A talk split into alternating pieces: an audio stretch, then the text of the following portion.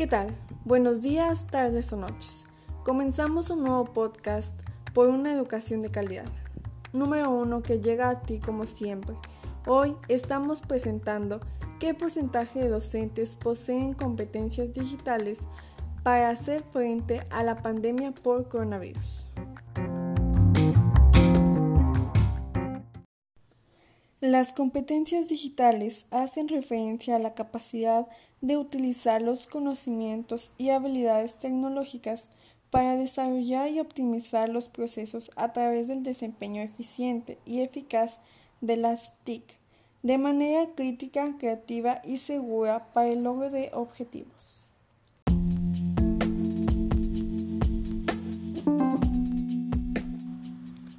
Presentado por la alumna normalista Paloma Torres, estudiante del sexto semestre de la Benemérita Escuela Normal de Coahuila.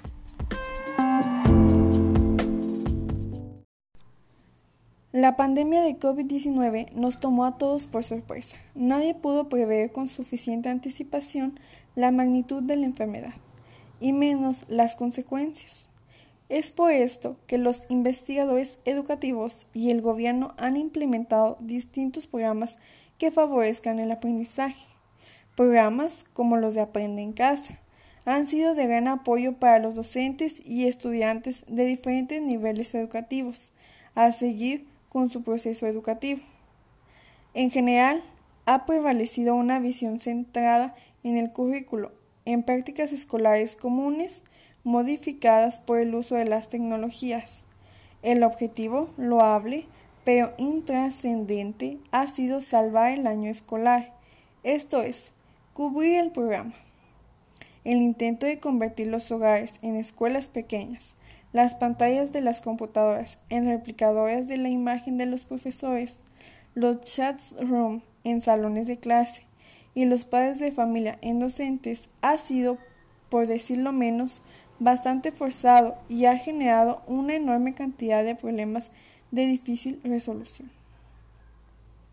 El recurso más utilizado es WhatsApp, seguido de correo electrónico. Este resultado puede explicarse porque son recursos más conocidos entre los maestros y las familias.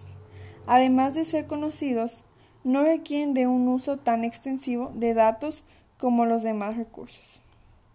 Casi la mitad de los docentes considera muy difícil o difícil desarrollar el trabajo a distancia, pero de nueva cuenta hay diferencias importantes entre grupos. Entre los maestros de las escuelas privadas, el 37% estima que ha sido difícil o muy difícil, en tanto que en el sur del país el 70% lo cree así. En cuanto a la formación formal en TIC, de los docentes, el 32% de la muestra reportaron haber tenido al menos una capacitación en las TIC en los últimos tres años, mientras que el 68% de los docentes no tienen formación formal en las TIC o no la recuerdan.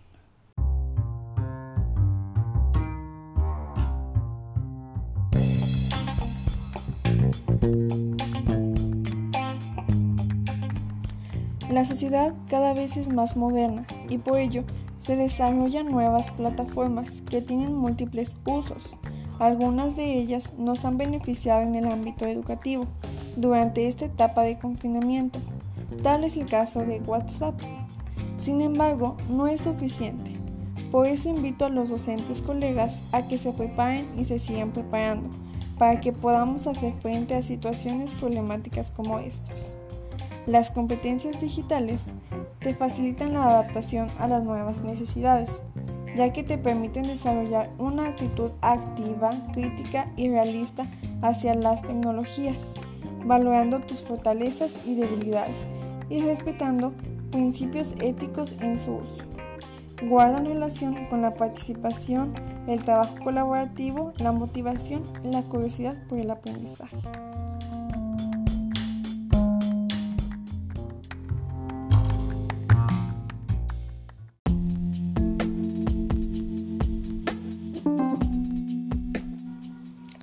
Hasta la próxima. Gracias por escucharnos. Si te ha gustado este podcast, compártelo. Puede que ayude a alguien. Nos vemos en el próximo.